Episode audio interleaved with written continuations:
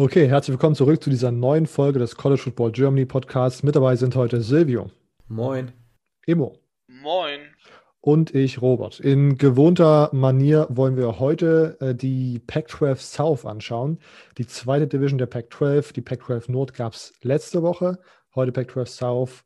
Ähm, ist meiner Meinung nach oben an der Spitze ein bisschen breiter aufgestellt als in Norfolk. Dazu kommen wir gleich. Ich habe gedacht, wir fangen wieder mit den schlechtesten Teams an und arbeiten uns dann so kontinuierlich nach oben in der Tabelle.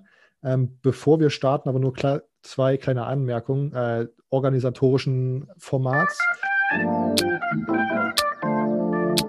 Herzlich willkommen zum College Football Germany Podcast mit Silvio, Immo und Robert. Und jetzt viel Spaß mit dieser Episode.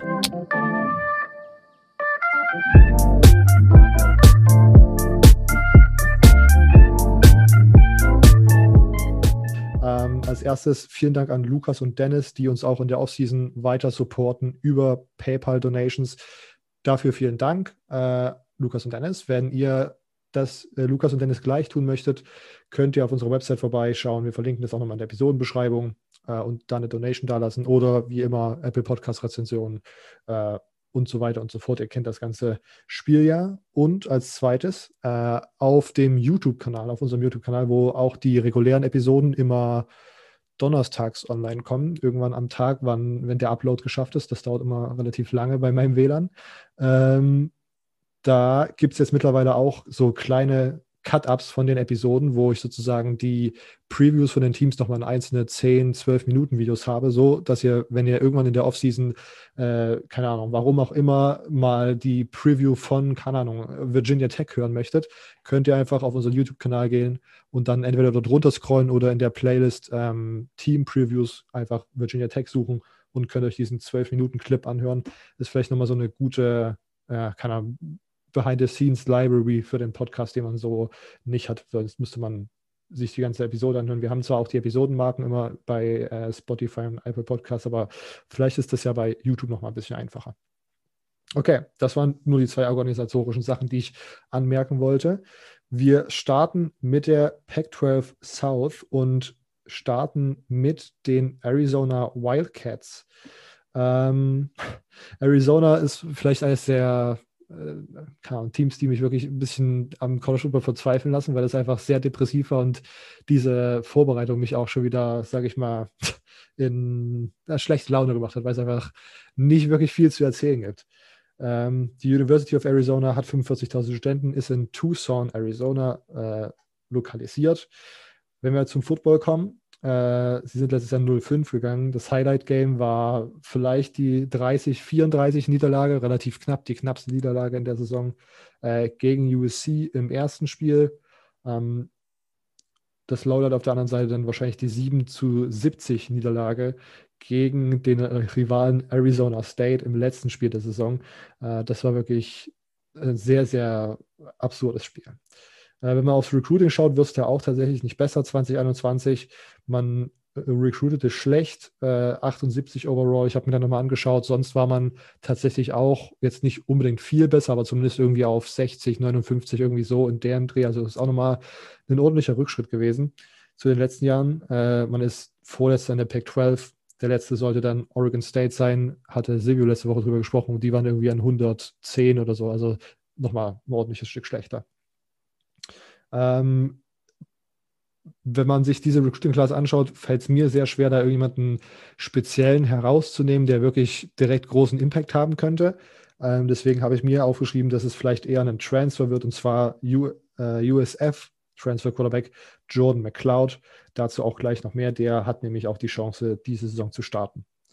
Ähm, wenn wir jetzt auf die Offseason schauen, das prominenteste Event war wahrscheinlich die Entlassung von Head Coach Kevin Sumlin. Äh, als Nachfolger wurde Jed Fisher ernannt. Ähm, vielleicht so ein bisschen so ein Left, out of left field. Er hat äh, super viel Erfahrung äh, in der NFL, war unter anderem auch schon mal bei Michigan am College, also war, hat überall so ein bisschen Erfahrung gesammelt, aber so als Head Coach Kandidat hatte das tatsächlich nicht so wirklich mit auf dem Zettel. Ähm, der neue Offensive Coordinator ist Brennan Carroll. Äh, der war vorher Run Game Coordinator bei den Seattle Seahawks und ist der älteste Sohn von Pete Carroll, dem Head Coach von den Seattle Seahawks. Äh, als DC hat man Ex-Michigan äh, Defensive Coordinator Doc, äh, Don Brown. Äh, Doc Brown ist der von Zurück in die Zukunft. ja, ich dachte es eben schon. Don Brown äh, geholt, also ein äh, bekanntes Gesicht hier in diesem Podcast. Und ich, ich kann mich auch noch daran erinnern, dass es da doch den ein oder anderen Rant zur Michigan Defense gab, aber naja. Ähm, The Don. The Don. Dr. Blitz, wie man ihn auch nennt. Das ist auch ein interessanter, interessanter Nickname. Ähm, beide, also Brown und äh, Carroll, haben schon mit ihm zusammengearbeitet in irgendeiner Form mal. Was ich hier noch erwähnenswert finde, in seinem ganzen Coaching-Staff hat er viel äh, ehemalige Alums und Spieler eingebunden, was ich eine interessante Sache finde, weil ich glaube, dass das ganz eine ganz coole Sache ist, wenn man sozusagen an so einem, bei so einem Team aufkreuzt, wo wirklich auch einfach mal so eine Culture sozusagen komplett neu äh, erfunden werden muss. Und Arizona war irgendwann, glaube ich, in den 60er oder 70er, 80er, irgendwann schon vor unseren Zeiten, äh, hat die eine sehr gute Defense und vor allen Dingen auf der defensiven Seite hat man da ehemalige Spieler geholt, vielleicht um da so ein bisschen den Vibe zurückzuholen. Ähm, interessanter Move. Ob das tatsächlich so gelingen wird, bleibt fraglich. Ähm, Starting Quarterback Grant Garnell transferred zu Memphis. Ähm, der hat letztes Jahr ganz okay gespielt, hat mir tatsächlich ganz gut gefallen, war ab und zu verletzt, ähm, ist jetzt aber weg. Deswegen wird sich die Starting Position wahrscheinlich Gunnar Cruz, ein Ex-Washington State Backup, äh, Jordan McLeod, der USF-Transfer oder Redshirt Freshman Will Plummer äh, gönnen. Ähm, da sieht die Tendenz im Moment nach dem Spring Training äh, Cruise oder Plummer aus, weil äh, McLeod auch relativ spät, erst ganz kurz vor dem dazu kam. Aber ja, sonst ist es wahrscheinlich relativ offen. Ähm, ja, Richard Freshman Will Plummer, der hat letztes Jahr auch gespielt, als ähm, Grant Garnell verletzt war. Aber so überragend äh, war das dann am Ende auch nicht. Ähm, man weiß auch noch tatsächlich noch gar nicht so richtig, was man von Fish offensiv äh, erwarten soll vom Scheme her. Man hat vier O-Liner zurück, was erstmal ganz okay ist, obwohl sie jetzt 2020 auch nicht super gut gespielt haben. Man hat ein okayes Backfield, wo Michael Wiley der Name sein sollte, den man am meisten hört. Man hat okaye Playmaker outside. Ähm, da ist hervorzuheben Stanley Berryhill, der Receiver. Defensiv ist das seit zwei Jahren halt einfach eine absolute Katastrophe bei dem Team. Und äh, Don Brown ist ein guter Defensive Coordinator, würde ich mal sagen. Es hat jetzt einfach in den letzten, im, im, letzten oder in den letzten Jahren bei Michigan nicht mehr so richtig geklappt, weil das mit Philosophie und verfügbaren Spielern und der Konkurrenz, auf die man da permanent getroffen ist und den Erwartungen irgendwie alle nicht mehr so hingehauen hat. Wäre jetzt mal meine Analyse. Immo kann da bestimmt noch mehr zu sagen gleich. Ähm, aber das finde ich tatsächlich einen ganz okayen Hire. Am Ende braucht er aber auch Playmaker. Und bei Arizona, muss ich ganz ehrlich sagen, sehe ich die noch nicht. 2020 war man 116. in Total Defense. Äh, von 127 Teams und 2019 war man 120. von 130. Also das war eine absolute halt grottenschlechte Platzierung. Ähm, ich habe hier zwei Namen, Paris Chant und Roy Lopez. Das waren die beiden Spieler, die die beiden Sacks, die es letztes Jahr gab. In diesen fünf Spielen hat man zwei Sacks bekommen. Das waren die beiden Spieler. Vielleicht sind das so ein paar Leute, wo man anfangen kann, nach Playmakern zu suchen. Aber sonst ist das wirklich alles sehr, sehr dünn. Und Arizona ist für mich der Prime Kandidat dafür, wieder Letzter in der Pac-12 South zu werden. Ähm, Players to Watch ist, ja, ich habe einfach keinen gefunden, muss ich ganz ehrlich sagen.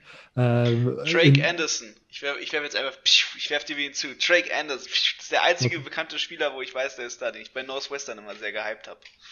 Ist das ein Running Back, oder? In, ja, genau, der Running Back. Der ja. geht jetzt, der geht zurück in die Heimat. Aber ja. ob er wirklich was bringen wird, gucken wir mal. mal schauen.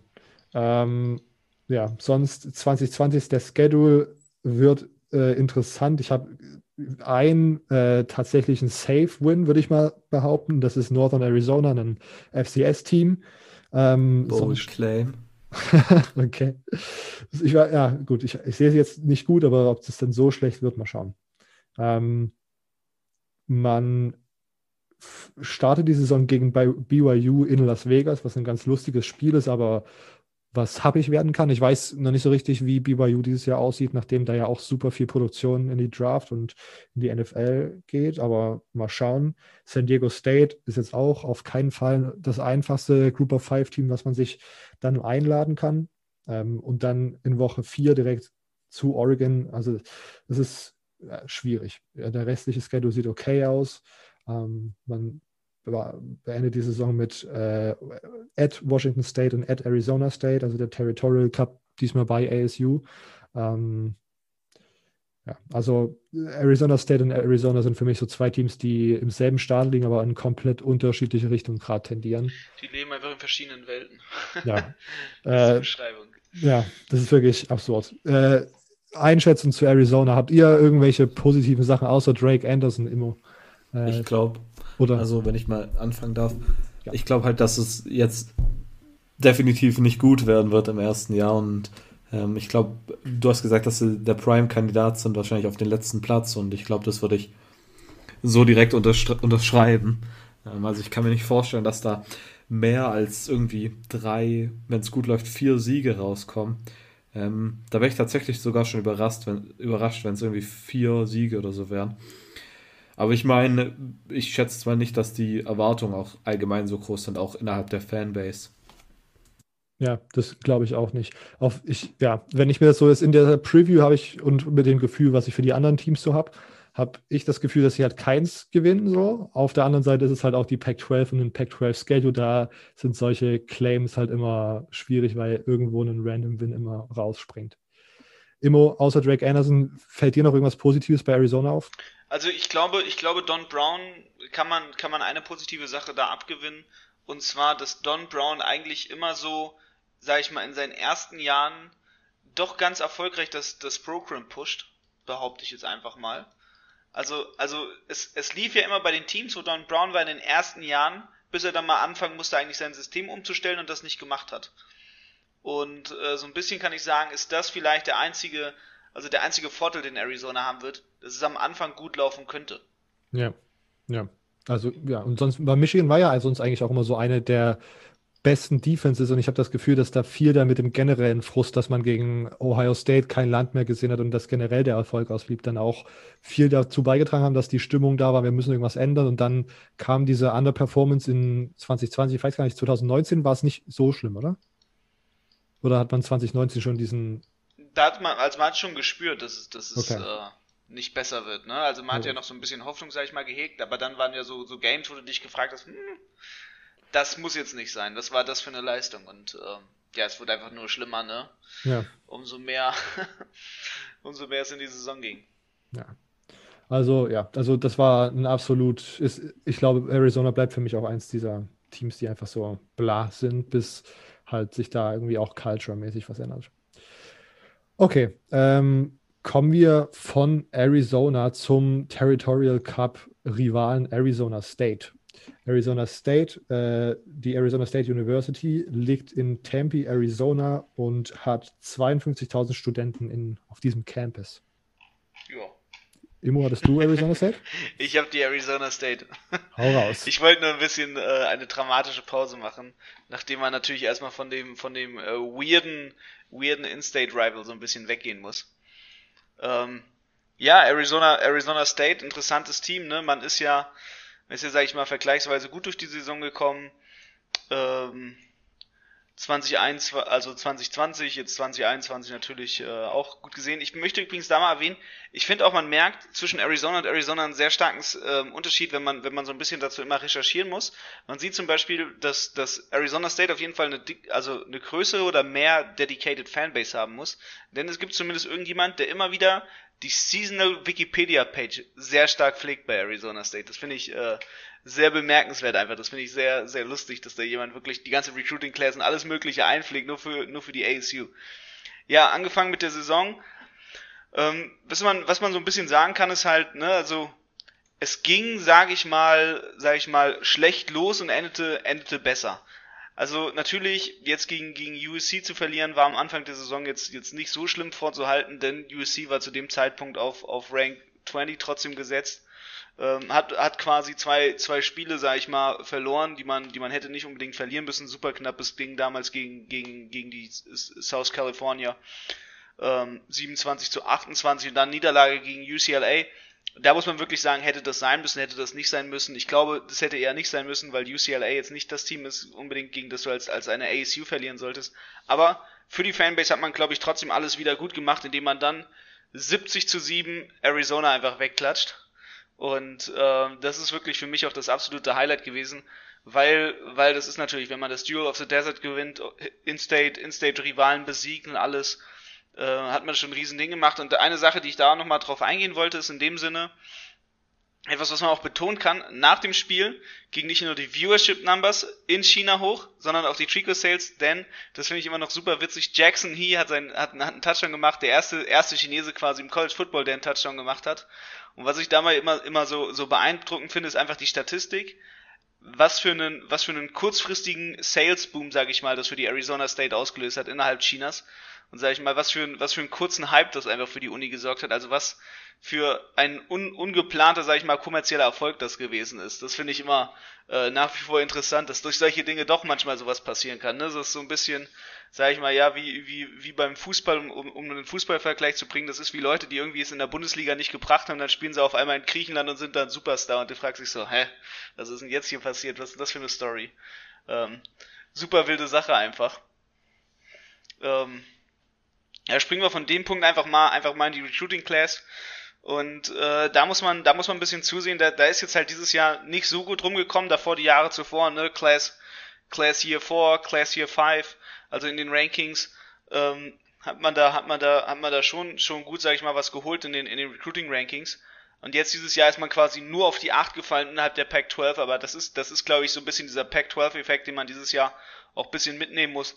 Einfach bedingt dadurch, dass man halt ähm, durch die wenigeren Spiele wenigere, also, also kleinere Recruiting ähm, Attraktivitäten alles mitgenommen hat und dadurch natürlich, dass die, die Teams sich viel, viel schlechter repräsentieren konnten, viel weniger rekrutieren konnten, weil sie natürlich auch deutlich mehr Limited Contact hatten mit den Players, als es manche andere Schulen haben konnten, über diese Recruiting-Phasen.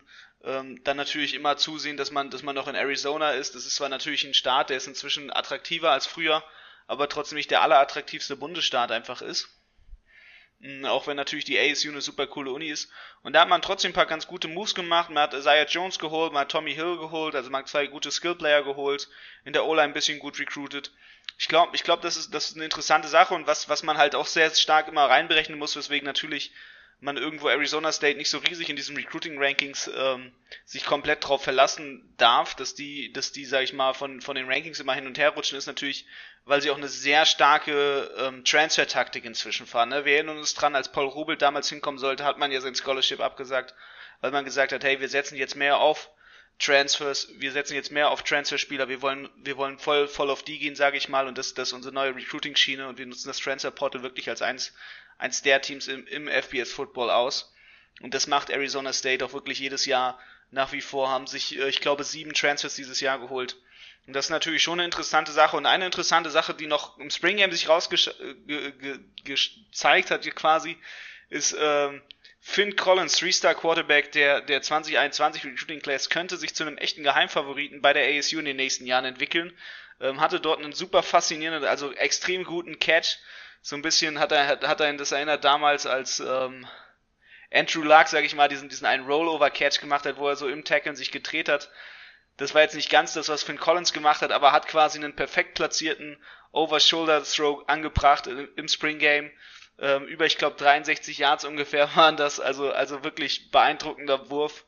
Ähm, ich glaube, da, da ist ein, ist, ein, ist ein super Quarterback in the making. Und äh, da muss man mal schauen, ne, wie, wie und ab wann der dann Jaden Daniels ersetzen wird. Der war jetzt im Spring Game, sage ich mal, nicht irgendwie jemand, der, der komplett da rasiert hat, alles auseinandergenommen hat, er trotzdem ein solides Spiel gemacht, wird man dementsprechend auch bei Arizona State natürlich ein großes Auge drauf haben müssen. Und ähm, ja, wird man schauen müssen, was das so, was das so, sage ich mal, mit sich bringt für die ASU. Und ähm, dann eine letzte Sache quasi noch, ne, gucken wir nochmal aufs auf Channel für 2021 wie das Ganze ausgehen wird. Und da wird man gucken müssen. Da hat man ja schon vergleichsweise natürlich, natürlich ein gutes Schedule, hat nicht so, so ein anstrengendes wie, wie sage ich mal, die anderen teilweise in der Pac-12. Fängt an Southern Utah, UNLV, BYU, Colorado, UCLA. Also erstmal so fünf Spiele, die, sage ich mal, sag ich mal, machbar sind, die entspannt sind, bis man dann gegen Stanford trifft. Also auch noch ein entspanntes Ding, kann man auch gut machen. Und dann, sage ich mal, erst nach sieben Spielen auf Utah zu treffen, ist also quasi bisschen easy going. Und äh, ich glaube, das ist, das ist für Arizona State dieses Jahr mit der, mit der größte, größte Vorteil, dass man eigentlich, sag ich mal, wenn man, wenn man solide durch die Saison geht, wirklich, wirklich in, ins Conference Championship Game einziehen kann. Und da wird, wird es ja bei den Buchmachern auch sehr groß teilweise gehandelt, dass man, dass man davon ausgeht, dass die Arizona State dieses Jahr eventuell die, die South Division gewinnen könnte. Aber mal gucken, da ist auch viele, viele Pressestimmen, die ich da, wo, wo ich mich durcharbeiten musste, die nur aus dem Staat Arizona kamen, wo dann gesagt hat, oh, die Arizona Press sagt, die Arizona State wird, wird, wird äh, State Champion und, und wird Division Champion. Also äh, da muss man natürlich immer ein bisschen, bisschen gucken, wie das so ist. Biased Media, man kennt es. Aber trotzdem, ähm, sag ich mal, vergleichsweise, vergleichsweise zu dem, was manche andere, andere South Division Teams natürlich spielen müssen, ist das wirklich, wirklich ein entspanntes Ding. Und äh, das merkt man doch bei dem anderen Team, was ich nachher vorstellen werde. Die haben nämlich ein ganz anderes Schedule. Und da sieht man dann auch, warum Arizona State, sag ich mal, vergleichsweise ein einfaches Schedule erwischt hat als andere Teams in der South dieses Jahr. Okay. Silvio, Ergänzung zu Arizona State, was ist so dein Vibe für 2021? Ah, ich ich finde, ich kann ähm, ASU übel schwierig einschätzen, ähm, weil ich, ich habe das Gefühl, dass wir letztes Jahr einen riesigen Hype irgendwie um ASU gemacht haben. Jetzt nicht, dass, dass wir gedacht haben, die gewinnen ohne Probleme die Pac-12, aber wir dachten, dass, also so kann ich mich zumindest daran erinnern, dass wir auf jeden Fall dachten, dass ASU ein gutes Jahr haben wird. Jaden Daniels haben wir das ganze Jahr über gelobt und ähm, also die ganze Offseason meine ich. Und dann war es tatsächlich ein bisschen enttäuschend daher. Also finde ich es übel schwierig, da eine richtig, richtig gute Prognose zu machen. Ja, kann ich auf jeden Fall verstehen. Ähm, aber ich glaube, ich halte an meinem Take fest, dass das immer noch ein sehr, sehr gutes Team ist. Die zwei Niederlagen, die sie letztes Jahr hatten, das war einfach komplett absurde Spiele, haben irgendwie im vierten Quarter noch geführt gehabt in beiden Spielen und haben das dann aus der Hand gegeben. Das erste Spiel gegen USC war wirklich so weird. Die haben, glaube ich, wirklich dreieinhalb Quarter einfach 28-0 oder 21-0 geführt und haben dann 28-21 oder so verloren, was einfach komplett, komplett absurde Situation war. Ähm, Jaden Daniels ist hinter den Erwartungen zurückgeblieben, dem würde ich auch zustimmen. Ähm, und trotzdem hat man dann gesehen, die haben jetzt mit äh, Chip Trayanum und Daniel Ngata zwei Freshman Running Backs gehabt, die letztes Jahr echt gut abgegangen sind und die echt äh, stark performt haben und die so ein bisschen ähm, mit Rashad White, die diese Production aufgenommen, die Ino Benjamin letztes Jahr abgegeben hat. Das war so ein Punkt, wie man das ersetzen möchte, war das letztes Jahr meine Frage und das war die Antwort darauf und davon war ich überzeugt. Defensiv ja, wie gesagt, sind diese, diese Spiele, die man so spät aus der Hand gibt, immer schwierig. Ähm, und die Recruiting Class finde ich auch sehr interessant. Ich habe dann nochmal, ähm, ich bin ja bei The Crunch gerade immer noch an diesem Beitrag mit den enttäuschenden Recruiting Classes dran und da ist Arizona State auch auf jeden Fall eine dabei gewesen. Und was mir noch aufgefallen ist, ist halt, dass 2020 konnten sie halt super gut Kalifornien rekrutieren und hatten da bestimmt, ich glaube, ein, zwei oder drei Spieler sogar aus den Top Ten. Äh, und Jetzt hatten sie einen aus den Top 20. So. Und das ist so ein Grund, warum die abgestürzt ist und was so ein bisschen, keine Ahnung, ob man das dann sozusagen auch, dieses dann, dieses aus dem Staat, aus einem anderen Staat zu rekrutieren, dann sozusagen unter Corona dann nochmal schwieriger wurde, aber ähm, das ist vielleicht ein Grund, warum die Recruiting Class abgestürzt ist. Aber ich bin bei Arizona State immer noch relativ high, auch wenn ich ganz ehrlich sagen muss, ich kann nicht sagen, ob sie dieses Jahr die Division holen, weil mindestens zwei, wenn nicht sogar nicht, auch nicht drei andere Teams ich auch als gut beziehungsweise im Pac-12-Verhältnis sehr, sehr gut einschätzen würde, wo da wirklich eigentlich einige spannende Spiele kommen könnten. Okay, ähm, das war Arizona State. Machen wir weiter mit der UCLA. Das dürfte dann Silvio sein. Die University of California at LA ähm, hat 45.000 Studenten und ist, ist, im Stadtteil Westwood in Los Angeles, California. Silvio, bitteschön. Ja, dann sind wir jetzt bei einem Team, wo ich mich tatsächlich gleich auf eure Meinung freue, ähm, weil ich es sehr, sehr komisch finde. Also erstmal UCLA hatte im vergangenen Jahr eine Up-and-Down-Season. Ähm, sie haben gegen Teams, auch, auch so Sachen mit Covid gehabt, jetzt nicht nur wegen den Ergebnissen, sondern ähm, das zum Beispiel das Spiel gegen Utah wurde gecancelt wegen Covid und gleichzeitig wurde das Spiel von Cal gegen Arizona State gecancelt und dann hat man ähm, das noch so ungefähr Last Minute, ähm, ich glaube zwei Tage oder ich glaube, ähm, ja, ja, das, nee, ich glaub, das war noch am Tag. Ich glaube, das war dann ähm, dieser so ein ganz komisches Sonntagsspiel dann einfach. Ja, er wurde irgendwie das noch zusammen und die haben dann gegeneinander gespielt. Es war eigentlich keine schlechte Saison. Ich meine, man ist 3-4 gegangen. Das hört sich erstmal schlecht an. Aber man hätte hier locker 7-0 gehen können, wenn wir mal ehrlich sind.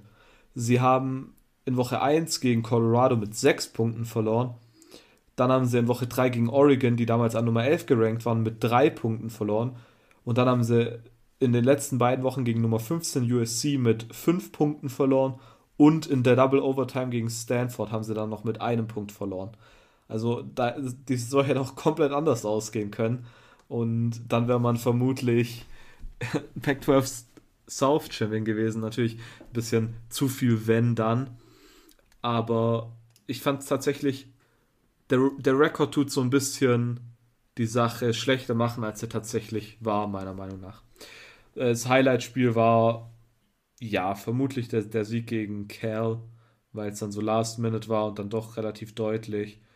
Ähm, Niederlage vermutlich gegen USC, weil man da wirklich auch Siegchancen hatte und ja, eigentlich war bei jeder Niederlage irgendwie so ein bisschen das Lowlight, aber das Oregon-Spiel und das ähm, USC-Spiel würden wahrscheinlich am meisten ähm, schmerzen, da beide Teams ja auch gerankt waren zu dem Zeitpunkt. Äh, wenn wir zu Abgängen gehen, dann müssen wir als erstes auf die Coaches schauen. Da findet man einmal Dana, äh, Dana Bible, der nicht mehr Quarterback-Coach ist. Ähm, Dana Bible ist retired, genau. Und er wird ersetzt durch Ryan Gunderson, Quarterback und Quarterback Coach und Passing Game Coordinator bei San Jose State, die ja eigentlich in den letzten Jahren, vor allem im letzten Jahr, ziemlich gut waren. Ähm, vielleicht kann man da irgendwie was Gutes machen. Dann ähm, Wide Receiver Coach Jimmy Doherty ist jetzt nicht mehr, auch, auch nicht mehr bei UCLA, sondern ist jetzt Quarterback Coach und Passing Game Coordinator bei Arizona, über die wir vorhin schon geredet haben. Also Teil von dem neuen Jetfish Coaching Staff.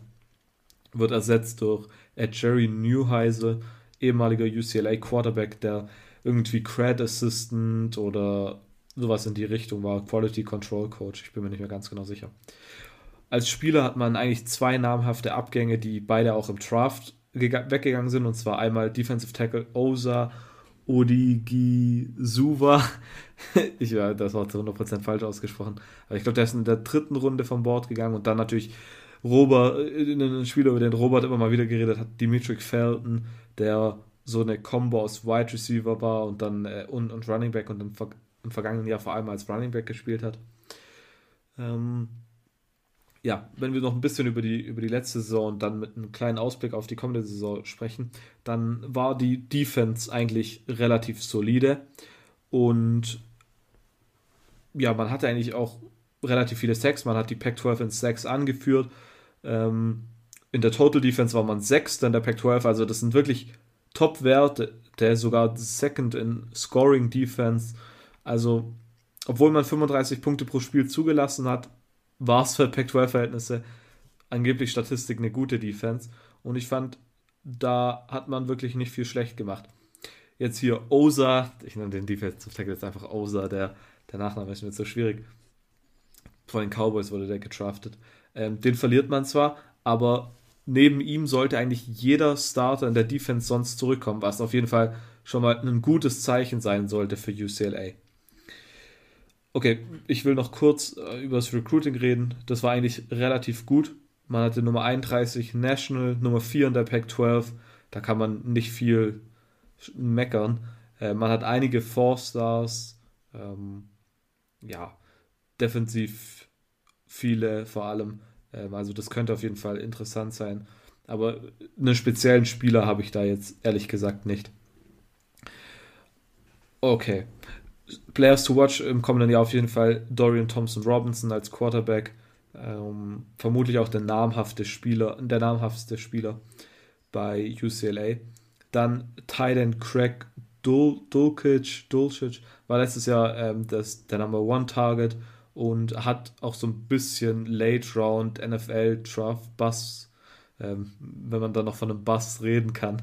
Äh, dann äh, Linebacker Caleb Johnson hatte letztes Jahr 5,5 Sacks. Und wie gesagt, der UCLA hat ja die, die äh, Pac-12 in Sacks angeführt und der war auch der Tackle-Leader. Ähm, ist, glaube ich, ein Redshirt Sophomore. Dann hat man Defensive Tackle Otito Ogbonia äh, der auf jeden Fall interessant sein könnte, jetzt als Ersatz von Osa. Ähm, und dann auch in der D-Line auch noch Mitchell Agude, der so ein bisschen ein Edge Defensive End Type ist, der interessant sein könnte. Dann natürlich, äh, wenn man über Transfers redet, äh, da gibt es auch ein paar, die man nennen sollte. Und zwar ganz vorne natürlich Zach Chardonnay, der von Michigan gekommen ist. Was natürlich in der Hinsicht gut ist, da Dimitri Felton jetzt weg ist, sprich man hat da so ein bisschen ja, eine Lücke. Zwar hat äh, Protein Brown letztes Jahr hinter Dimitri Felton auch relativ viel Gutes gemacht. Ich glaube, er hat dann selbst auch über 500 Rushing Yards, was sehr, sehr gut ist. Aber ich glaube, da wird könnte, das könnte tatsächlich auch das Spiel von Brown nochmal nach oben bringen, wenn er irgendwie da in einen Zweikampf gegen ähm, Charbonnet, Charbonnet gehen muss, um für den Startingplatz. Und Keegan Jones ist auch noch ein Dritter, der da irgendwie mitmischen will. Auch Secondary sieht sehr gut aus, auch wenn ich da jetzt keinen direkten Spieler habe. Okay, dann kurz zum Schedule für nächstes Jahr. Und da kommt tatsächlich die Sache, wo ich auf eure Meinung gespannt bin. UCLA verliert nicht viele Spieler, defensiv und offensiv.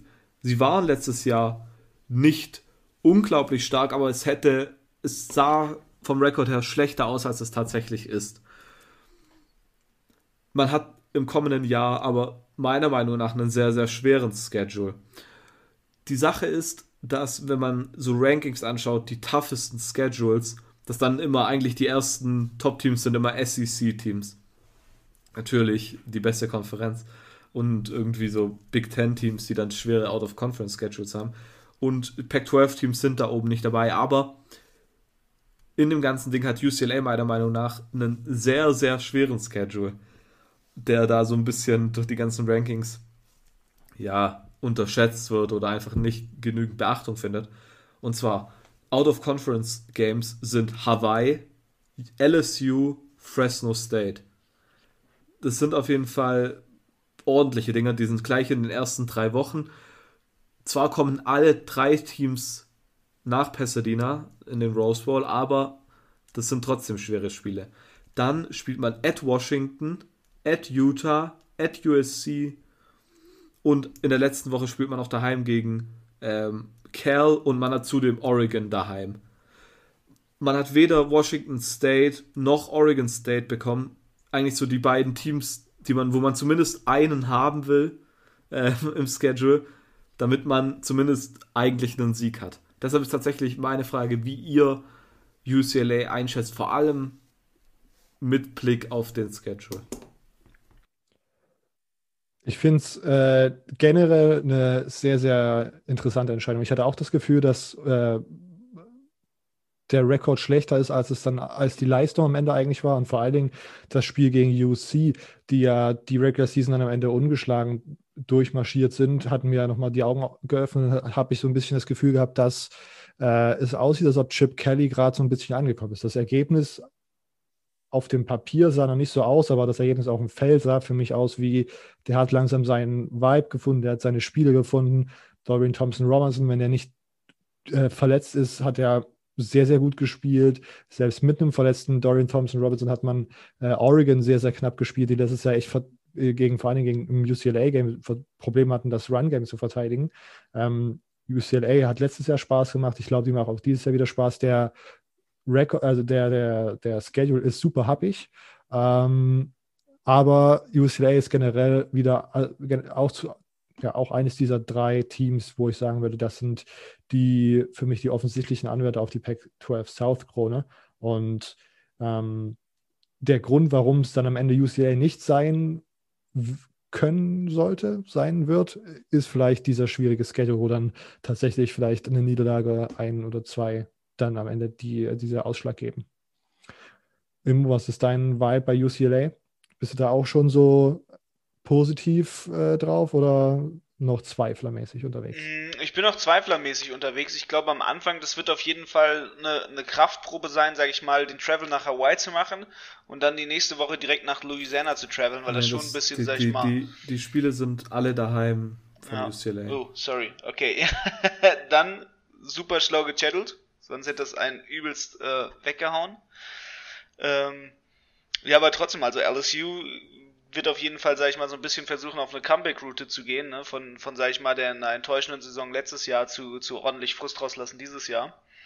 Und da wird für die natürlich UCLA im Channel irgendwo stehen als, als so ein, so ein Bully-Gegner, den man, den man eventuell fertig machen will, weil man, weil man ihn nicht so einschätzt als, als, als ein Power-Team. Und ähm, dementsprechend, ich bin immer bei UCLA stark am Zweifeln, weil für mich ist UCLA auch eins der Teams, die meiner Meinung nach eine mit Abstand der schlechtesten Trainingsfacilities haben im Vergleich zu anderen Teams, die in der Power 5 spielen. Ähm, bedingt natürlich dadurch, dass LA ist einfach die teuerste Stadt, um halt irgendwie noch Platz zu kaufen für, für gute Facilities. Und um das immer aufzufreshen und dementsprechend ähm, sehe ich da mal bei UCLA den Nachteil und dementsprechend natürlich auch irgendwo irgendwo schwierig, dann eine gute Saison dadurch zu fahren. Das ist ja für mich auch der Grund ist, warum die seit Jahren nichts nichts so, sag ich mal, in dem Sinne komplett zerstören. Okay. Na gut. Äh, ja, keine Ahnung. Ich finde ich, ich finde es sehr, also, ja, bin sehr, sehr gespannt, was bei UCLA 2021 abgeht.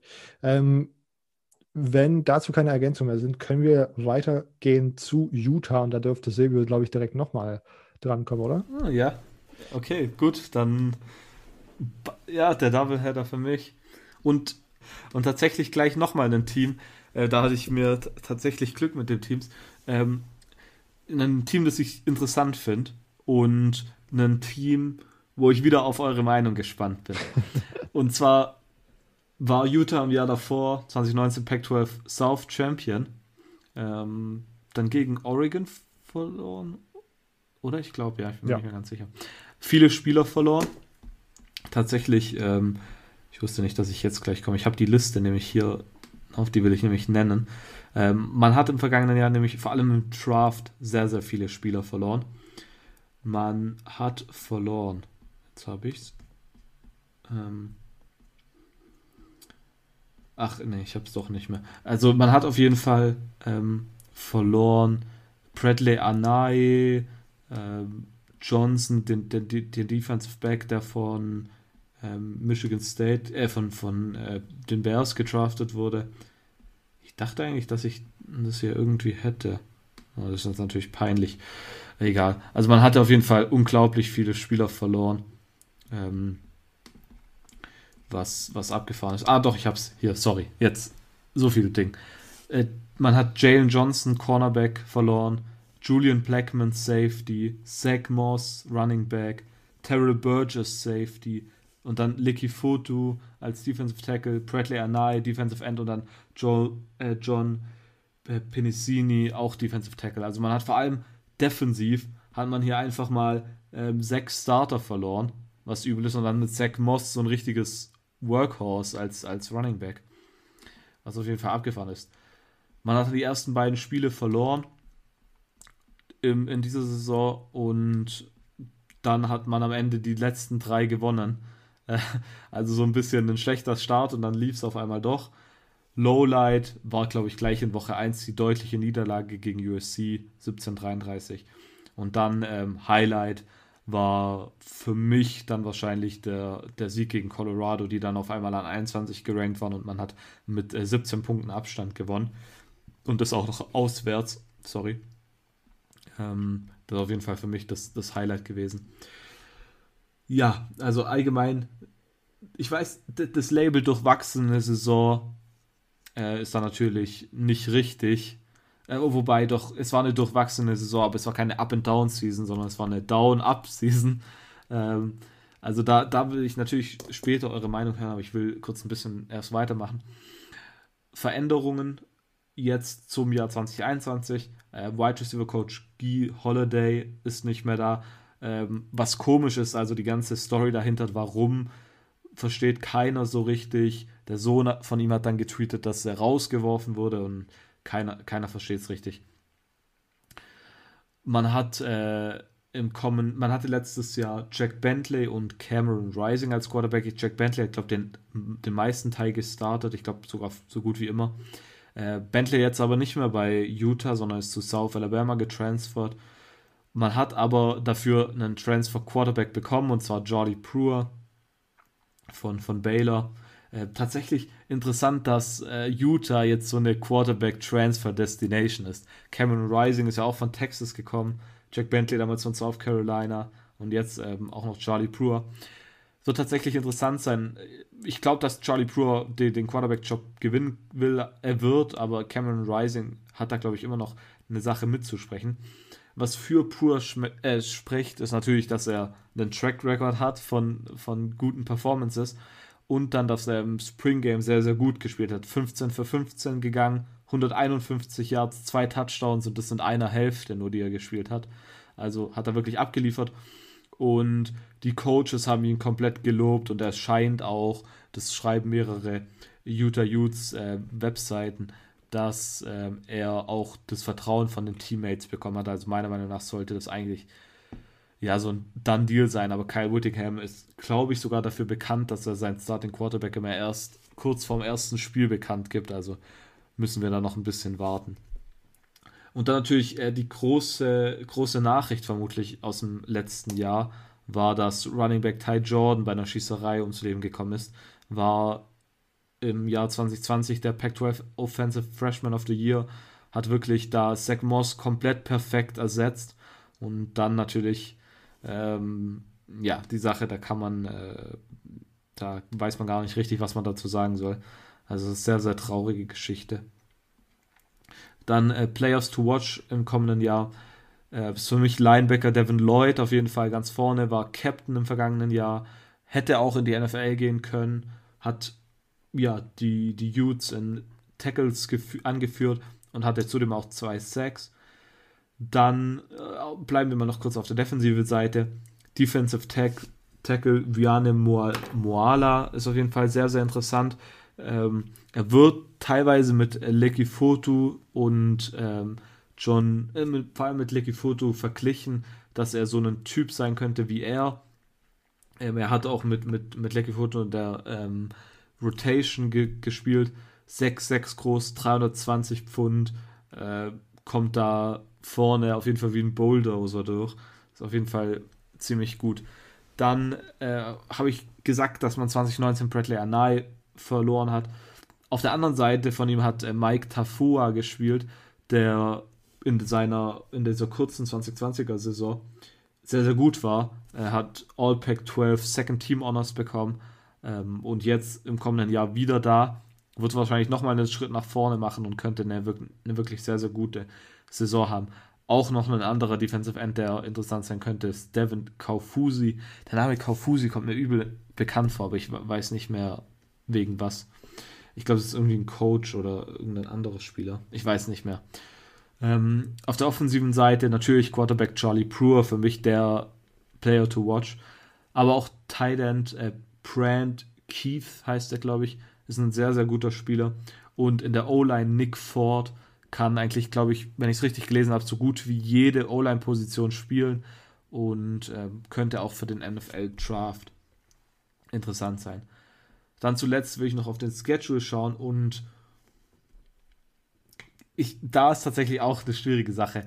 Die, man hat natürlich in Woche 1 gegen Weber State so einen Cupcake-Gegner, aber dann die zwei Non-Conference-Games sind meiner Meinung nach nicht die leichtesten. Man spielt natürlich wieder gegen BYU und dann at San Diego State.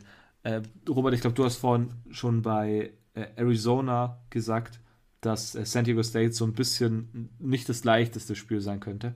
Und ich glaube, das ist ja auch der Fall.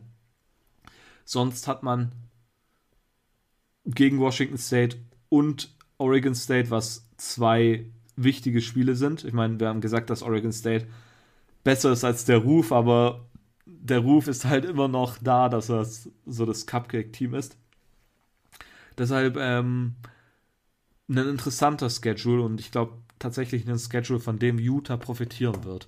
Und für mich ist Utah auf jeden Fall ein Kandidat im kommenden Jahr für die Pac-12 South. Yes.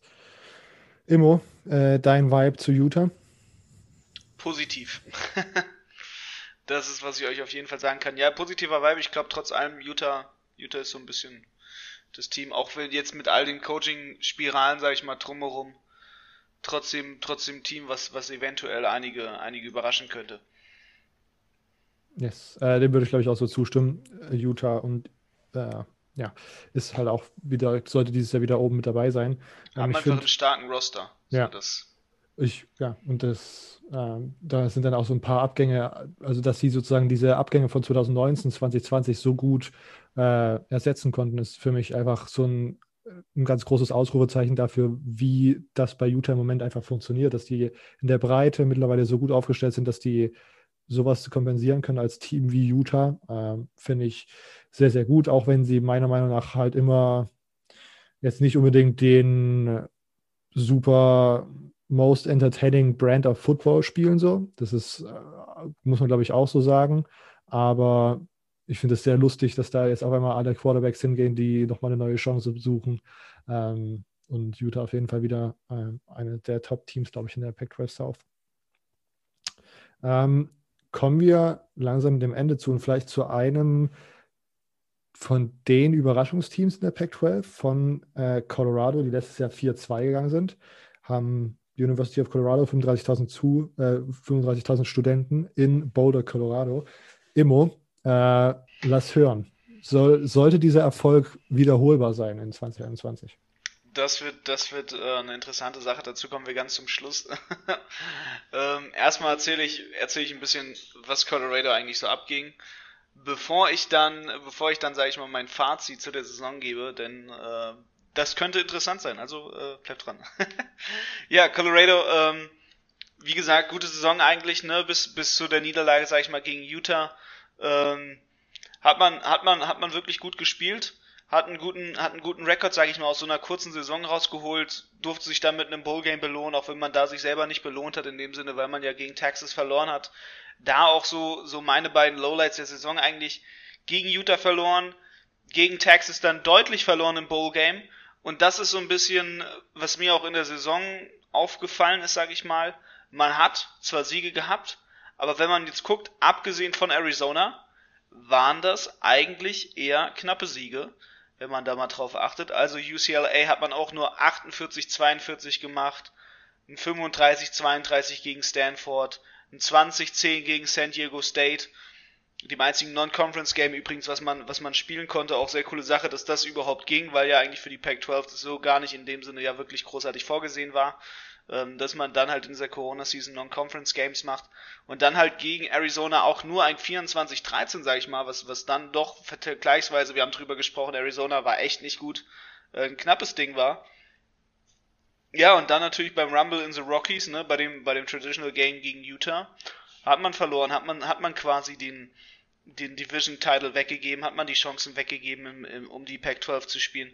Und ähm, da, da ist, finde ich, so, so das Muster aufgefallen. Also man hat zwar gewonnen, gewonnen, gewonnen, aber war es wirklich so gut, wie es war? Ich vom Ergebnis her frage mich, ob es dann wirklich so war. Ähm, dementsprechend, dementsprechend wird es auch für 2021 sehr interessant. Ne? Man guckt jetzt auf die Recruiting Class. Man ist nur Zehnter in der Pac-12 geworden. Ähm, man hat nicht irgendwie jetzt die Spieler riesig rausgeholt, die rausstechen. Man hat nicht im Home State erfolgreiches Recruiting machen können. Ja, man hat zwar den viertbesten Spieler in Colorado bekommen, aber wir müssen auch immer dran denken, Colorado ist jetzt nicht der Powerhouse High School Football Staat, wo man da die besten Spieler rausbekommt. Und dann ist da schon natürlich der viertbeste Spieler nur noch ein Three-Star Recruit. Und dann, dann weiter zu gucken, dass man nicht weitere starke Home State Recruits geholt hat, ist natürlich auch nochmal meiner Meinung nach ein Negativzeichen. Und dann hat man natürlich nur Arizona und Oregon State, zwei quasi erwartete Teams mit schlechten Recruiting Classes hinter sich. Und ähm, dann ist das Ganze natürlich schon ein bisschen, bisschen problematisch, sage ich einfach mal. Und ähm, da, da muss man halt gucken. Ne? Man hat natürlich ein bisschen auf dem, im Transfer-Portal, sage ich mal, ja, zumindest zwei gute Spieler geholt, sage ich zumindest mal. Ähm, Jack Lamb natürlich ist einer dabei, da könnte man sagen, okay, vielleicht ist der auch noch gut ist ja ein immediate, immediate Transfer von Notre Dame, aber wenn man, wenn man wirklich auf die beiden, beiden wirklich interessant hervorgehobenen Transfer guckt, dann JT Stroud von Tennessee und Robert Barnes von der Oklahoma, insbesondere letztgenannter, ist ein Spieler, der im Spring Game schon, schon gut, gut was gezeigt hat, der in den Practices gut was gezeigt hat, wo viel darüber geredet wird, dass das ein Starter werden könnte. Graduate Transfer natürlich auch dementsprechend ist es jemand, der nicht mehr, sag ich mal, äh, über die nächsten Jahre dann viel spielen wird, sondern Immediate Impact Player, den man, den man für eine Sache holen wird. Und das, das ist natürlich schon, schon interessant, so jetzt auch von den, von den Incoming Freshmen, von den, von den letzten Jahren. Hat von letzten Jahren noch über äh, einen Spieler, den man mit, mit, mitnimmt, mit Caleb Faria, der wahrscheinlich als Titan einiges an Spielzeit bekommen wird.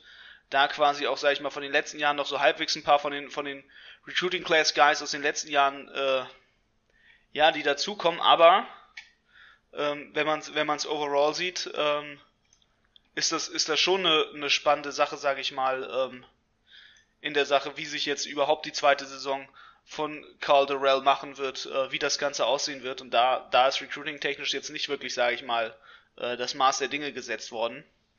Dementsprechend natürlich auch in der Offseason ein bisschen was los. Jetzt haben wir mitbekommen, dadurch, dass Valentin Senja natürlich getransfert ist. Auch wenn wir leider, leider in unserer Interviewfolge mit ihm das nicht hatten, schaut trotzdem einfach mal rein. Äh, sehr, sehr interessanter Einblick eigentlich auch in das, in das Training von Colorado ähm, wo da ja auch wirklich rausgestochen hat, was für mich interessant war, diese eine Sache, wo die wirklich nur einmal so Day by Day trainieren konnten und alle, alle Spieler einzeln in 10 Minuten Takt durchge, durchgeballert werden mussten durchs Training. Und ähm, das, das dementsprechend auch so ein bisschen auf die Saison sich abgespielt hat.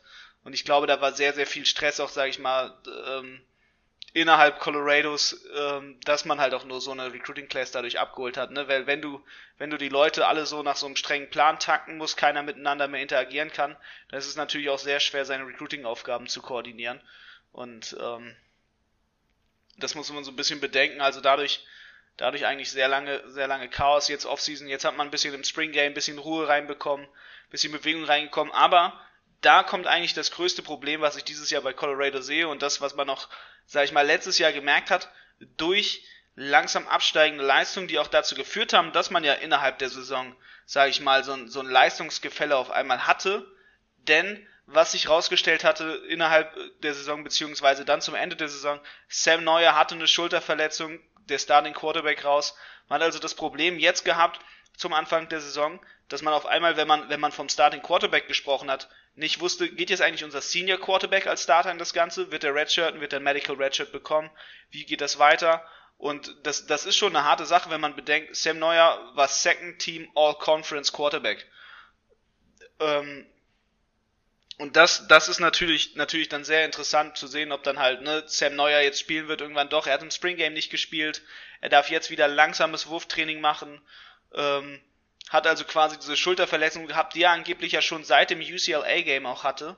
Dementsprechend ja auch so ein, so ein Leistungsgefälle, sag ich mal, von den, von den knappen Scores mit UCLA hat ja irgendwann über die Saison auch abgebaut, stetig abgebaut, sag ich mal. Und ähm, da, da ist eine sehr, sehr große Unbekannte, die einfach bei Colorado jetzt auf einen zukommen wird.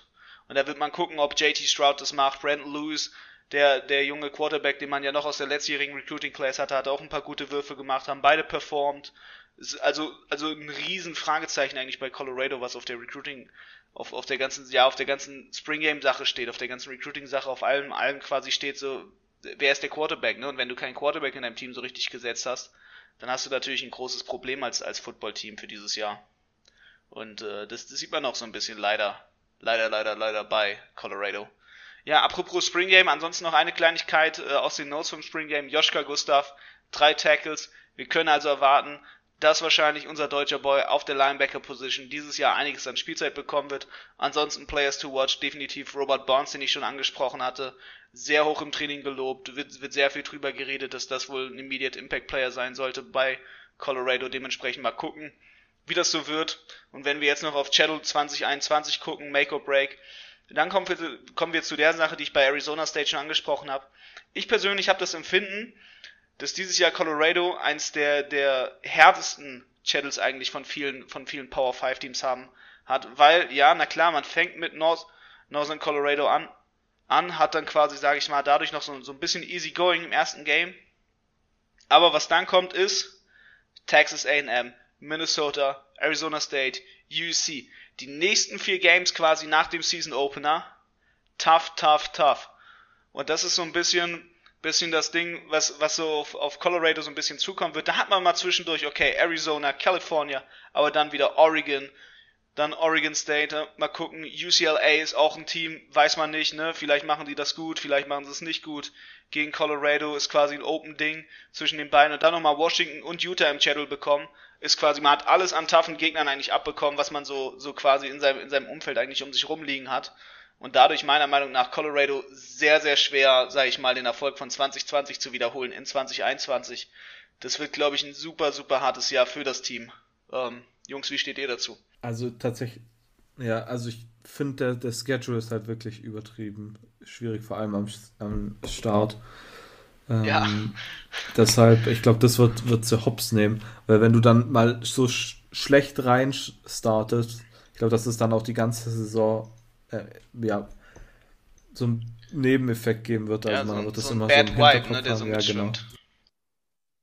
Ja, äh, dann, ich glaube, dem würde ich so zustimmen. Ich finde, der, der, vor allen Dingen, dass man sozusagen die ersten fünf Wochen diese knallharten Games hat und da gut 1 und 4 gehen kann und dann in die Offseason äh, und dann die seine, ähm, seine Pausenwoche hat, ähm, ist schwierig.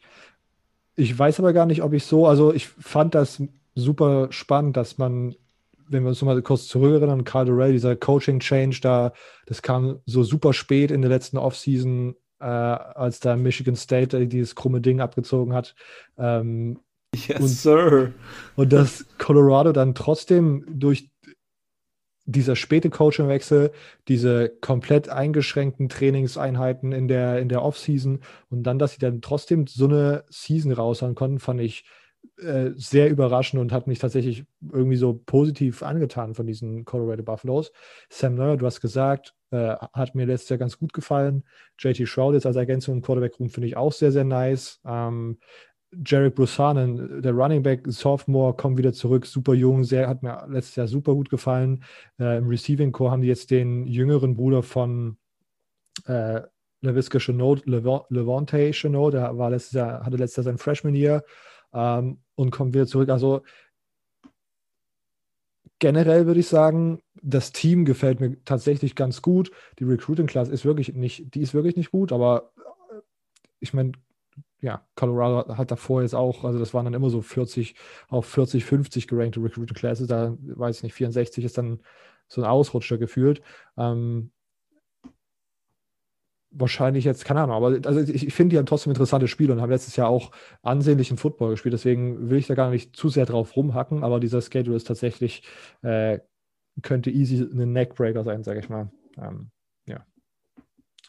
Okay. Ähm, Mal gucken, ne? Vielleicht, vielleicht zementiert sich ja auch dann damit der Head Coach wirklich so eine, so eine Legacy, ne? Wenn, wenn jetzt Carl Durrell das durchzieht, schon letztes Jahr, sage ich mal, aus nix etwas gemacht hat, kann man mal gespannt sein, ne? Also ich glaube, ich glaube, er ist der große unbekannte Faktor eigentlich, so, ne? Was er, was er mitbringen könnte, was er machen könnte. Ja, ja.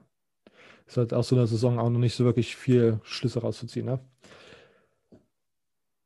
Ja. Ähm, kommen wir zum Sieger der Pac-12 South und zum zweiten der gesamten Pac-12 zu den UC Trojans. Die University of South California ähm, hat, äh, hat 48.000 Studenten und ist in LA, äh, Kalifornien beheimatet. Das Highlight-Game äh, war wohl, hätte, schätze ich jetzt mal ein, als der Sieg gegen UCLA 43-38. Ist ja trotzdem eine Rivalry, auch wenn das jetzt vielleicht nicht in den Sphären von Iron Bowl und Egg Bowl und so weiter und so und The Game mitschwimmen kann. Bei UC, USC, UCLA ist sonst halt eigentlich auch eine sehr, eine sehr spannende Rivalry, meiner Meinung nach.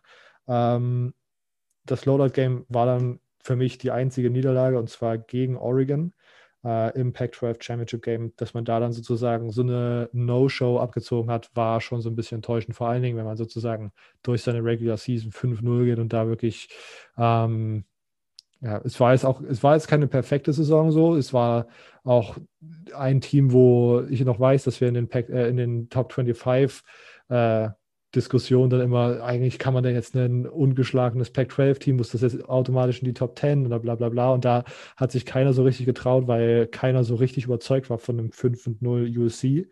Ähm, aber generell war das ganz, war das eine ganz gute Saison einfach. Ähm, Recruiting 2021 ist, fand ich meiner Meinung nach sehr gut.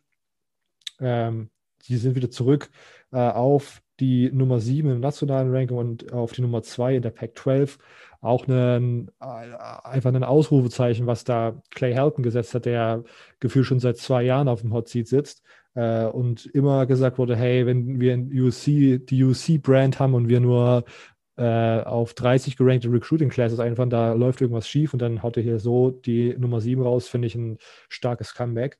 Ähm, interessant fand ich, dass man sich zwei hohe Forster QBs geholt hat mit Jackson Dart und Miller Ross. Die werden offensichtlich dieses Jahr nur in Ausnahmesituationen starten, falls nochmal irgendwas schief läuft.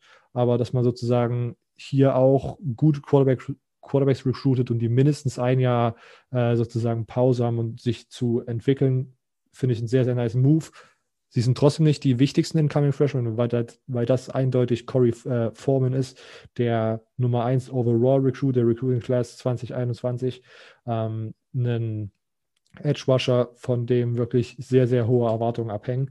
Ähm, wenn wir auf die Offseason schauen oder auf die Season nochmal genauer schauen, äh, man hatte vor 2020 einen neuen DC geholt, einen neuen Defensive Coordinator mit Todd Orlando aus Texas, der da rausgekickt wurde, weil äh, er so ein bisschen underperformed hat, gefühlt. Äh, der hat dann bei UC aber in seinem ersten Jahr wirklich eine sehr, sehr starke Defense an den Start gebracht. Äh, die wird jetzt ergänzt durch Corey Foreman in 2021 und äh, das kann wirklich eine sehr, sehr explosive Mischung geben. Also, und ich habe verschiedene Blogs und Fanseiten und äh, Local News gelesen und da sind schon, also da sind schon Kevin Thibodeau Erwartungen an Corey Foreman. Ähm, und, und da bin ich sehr, sehr gespannt, ob das am Ende ein Vergleich bleibt, der sozusagen realistisch ist. Die D-Line, wenn wir direkt bei der äh, Defense bleiben, war letztes Jahr extrem stark. Drake Jackson, äh, Tuli, Tui Pulatu und äh, Jamar Sekona haben auch ein sehr, sehr gutes Spring Game gehabt und sind da wirklich, sehen immer noch nach einer sehr, sehr guten Unit aus. Bei den Linebackers waren letztes Jahr äh, vielleicht so ein bisschen die Schwäche, aber haben trotzdem im Grand Scheme solide gespielt. Kanay, Mauga Senior und Raylan Goforth sind die Outside-Linebacker, die man da im Auge behalten kann. Und im Defensive Backfield finde ich hervorzuheben Chris Steele, ein Cornerback, ehemaliger Five-Star, äh, der auch zu Florida committed war, der letztes Jahr okay gespielt und der jetzt so in die Cornerback 1-Rolle reingedrückt wird und das die ausfüllen muss. Und äh, Safety Isaiah Polamau, ähm, das ist eine absolute Maschine. Von dem kann ich mir ein sehr, sehr gutes Breakout-Jahr vorstellen und vielleicht sogar, äh, ich weiß ja gar nicht, in welcher Class er ist, ob er sozusagen für den Draft interessant werden könnte, aber das ist auf jeden Fall jemand, der Pro-Aspiration äh, hat, sage ich mal. Ähm, wenn wir auf die andere Seite des Balls schauen, sprechen wir, glaube ich, über die Sache, äh, über die wir uns in der letzten Offseason am längsten äh, unterhalten haben. Wir haben, glaube ich, alle Graham Harrell als Offensive Coordinator in den Himmel gelobt.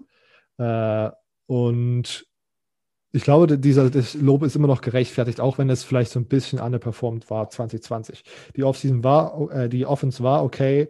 Ähm, die O-Line sah aber wirklich an Stellen einfach, einfach nicht gut genug aus. Ähm, und da kommen dann halt manchmal so diese knappen äh, Sachen hinzu. Und ich habe auch gelesen, dass die lokale Presse sozusagen von seinem Play-Calling, äh, von seiner Play-Calling-Kreativität nicht so überzeugt war. Vielleicht kann man da diese Saison mit einem Keaton Slovis, der langsam wirklich äh, einfach reif genug ist, vielleicht nochmal irgendwie so ein paar neue, äh, das Playbook nochmal so ein bisschen auf, aufbessern und verkreativieren. Ähm, man hat dann noch einen O-Line-Coach geholt, Coach Kay McGuire. Ähm, mal schauen, ob das sozusagen jetzt direkt Einfluss auf die O-Line hat, die, wie gesagt, ähm, besser werden muss. Keen Slovis, letzte Saison irgendwie inkonstant verletzt, aber nie so richtig ausgefallen, sondern immer nur, er, man, man hat irgendwie gesehen, dass es ihm nicht, dass er nicht 100% gesund ist. Äh, ähm, und wenn man sozusagen hofft als Fan, dass das diese Offseason sozusagen auskuriert ist, diese Verletzung, die er, glaube ich, noch aus der alten Saison mitgebracht hatte, ähm, kann man sich da doch Hoffnung machen, weil Keaton Slovis für mich immer noch einer der besseren Quarterbacks in der Pac-12 ist, wenn nicht sogar der beste. Ähm, da denke ich nur so, dass so ein Dang, we need you, son, und dann spielt er und er selber sagt sich auch so, fuck, my team needs me und spielt ja. durch die Verletzung. Ja. Naja, oder genau, wenn dann sozusagen nur so, so so eine Semi-Leistung rauskommt, ist dann immer die Frage, ob man es nicht besser wäre. Ja, yeah, aber so, so, so ein Half-Assed-Shit dann halt, ne? Wenn man naja. unbedingt meinen muss, man muss das machen. Ja. Naja, ähm, sollte er gesund sein, haben sie auf jeden Fall einen der besten Quarterbacks in der Pac-12. Ähm, schauen wir noch kurz aufs Running Back äh, gespannt. Da ist äh, etwas neu. Und zwar Stephen Carr, das haben wir letzte Woche angesprochen. Der war ein 1000-Yard-Rusher in 2019, äh, ist zu Indiana getransfert. Deswegen wird das Main Squad wahrscheinlich aus Wabai, Malepai und Keontae Ingram sein weil Malepai hatte 2019 auch 1000 Rushing Yards und Keontae Ingram kommt von Texas, hatte, glaube ich, auch mit Verletzungen zu kämpfen, aber hat mir dort bei Texas wirklich sehr, sehr gut gefallen. Ähm, Im Receiving Spot verliert man Amon St. Brown und Tyler Vaughn an die NFL. Man hat aber mit Drake London äh, und Brew McCoy und Kyle Ford ein Trio, was wirklich äh, sehr, sehr stark ist. Also Drake London ist mit 2019 schon aufgefallen. Brew McCoy hat dann letzte, äh, letztes Jahr so ein bisschen die Wide Receiver 3 Rolle ausgefüllt und hat wirklich in einigen Spielen echt nice Catches gemacht. Ähm, und Kyle Ford sozusagen diese Ergänzung in diesem Triplet dieses Jahr. Also spielertechnisch ist auf beiden Seiten super viel da. Äh, die Defense, dass die letztes Jahr so gut aussah, äh, fand ich mega. Und dass man da irgendwie gegen Oregon am Ende so verzweifelt hat, ist so ein bisschen das Einzige, was mich so ein bisschen äh, verstört. Der Player to watch ist Keontae Ingram für mich, auch wenn ich natürlich Keaton Slovis hätte sagen können, aber Keontae Ingram hat mir bei Texas halt so gut gefallen, dass ich mich sehr, sehr freue auf seine Performance bei USC. Ähm, und sonst der Schedule ist, äh, ich würde sagen, schon okay, wenn man das sozusagen in diesem Vergleich hatte, wie jetzt gerade äh, Colorado, die ja wirklich so einen geführten Neckbreak hatten. Man startet wieder gegen San Jose State, obwohl wieder, nee, ich glaube, letztes war was Fresno. Die hatten jetzt, glaube ich, zwei Jahre gegen Fresno, jetzt San Jose. Auch würde ich sagen, nicht das einfachste Group of Five Spiel. San Jose letztes Jahr Mountain West gewonnen. Äh, ein Team on the rise, würde ich sagen. Stanford at Washington, Oregon at Colorado, Utah. Das hört sich nach einer machbaren ersten Hälfte an, sage ich mal. Aber dann die, die Rückseite wird so knackig. Man startet aus der, aus der, äh, was ist denn aus, aus der Off-Week äh, mit einem Spiel at Notre Dame. Dann Arizona, that at Arizona State, at Cal. Ähm, UCLA ist dann natürlich ne, gehüpft wie gesprungen, aber man hat dann am Ende nochmal BYU. Also ist knackig im Pac-12-Vergleich, dann aber trotzdem machbar, würde ich sagen. UC äh, für mich, glaube ich, der Favorit auf die Pac-12 South wieder, weil da an den wichtigen Stellen immer noch so viel Talent da ist, dass man auch Weggänge wie Amon Russell Brown oder Tyler Warnes ähm, oder auch äh, wichtige O-Liner sozusagen ergänzen äh, oder ersetzen kann. Ähm, die O-Line wird da aber, glaube ich, einen großen Aus, äh, so ein ausschlaggebender Punkt sein in der Offense, wie gut es am Ende aussieht äh, euer Vibe zu UC? Denkt ihr, sie sind wieder back? Jetzt mit der Recruiting Class, mit der Performance letztes Jahr, ist es das äh, USC, was man sich gewünscht hat, oder wird das wieder so eine Performance, wo man sagt, das ist das letzte Jahr von Clay Helton? also ich glaube, das mit dem, dass es das letzte Jahr für Clay Helton ist, sagen wir halt auch schon seit seit also. Ähm, also ich glaube tatsächlich, dass dieses Jahr was gerissen werden muss. Aber ich glaube jetzt nicht, dass USC irgendwie ab, ja, ablosen wird, sondern ich glaube, dass es einfach eine solide Saison sein wird. Aber ich glaube jetzt nicht, dass sie auf nationalem Ranking irgendwie ganz, ganz oben mitspielen. Aber Top, Top 10? Kratzen daran, glaube ich, ich, so. Ich glaube mal, sie werden auf jeden Fall in der Top 25 dieses Jahr auf jeden Fall reinkommen. Ja, okay. Top 25 auf jeden Fall, ja. Ähm, ja, ich glaube, Top 10 wird schwierig, aber. Oh, ich weiß nicht. Ich glaube glaub eher. Ja, ich glaube, es wird daran kratzen. Ja. Ähm, und dann ist es auf jeden Fall interessant. Ich bin tatsächlich gespannt, was Keaton Slovis macht. Ähm, irgendwie wird er ein bisschen aufgehypt, kommt es mir so vor. Und dann mit Graham Harrell, du hast gesagt, auch so ein bisschen aufgehypt gewesen immer. Und dann so lala. Deshalb, ich glaube, die werden auf jeden Fall was zeigen wollen auch. Emo, du hast gemeint, auf jeden Fall Top 25, was jetzt, glaube ich, kein großer Hottake ist. Ähm, aber sonst so? Bist du, bist du überzeugt, dass die vielleicht auch sonst national hoch angreifen können oder? Ich könnte mir auch noch Top 20 vorstellen, aber ich will jetzt nicht einen Hottake rausstellen, dass ich sie in den Top 15 schon sehe. Okay. Nein, ja, na gut. Vielleicht, vielleicht kratzen sie mal so eine Woche an der 10, dann sind sie so zufällig so, whoop, okay, ja, okay, diese Woche sind wir Top 10 und dann. Äh, und, und wieder Pac-12 Championship Game? Dann sind es wieder 11. Ja, das kann schon gut kommen. Also, ja. Okay.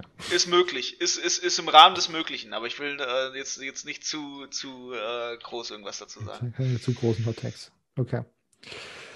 Äh, okay, damit wären wir, glaube ich, auch soweit durch, oder? Ja, das war's.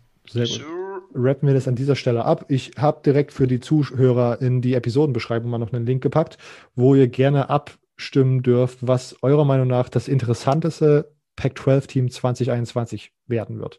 Äh, vielleicht für unsere Off-Season-Planung nochmal interessant, äh, in welches Team wir dann nochmal näher betrachten sollten. Ähm, also da gerne abstimmen, ist so ein Google-Abstimmungsformular-Ding, also da ganz easy peasy.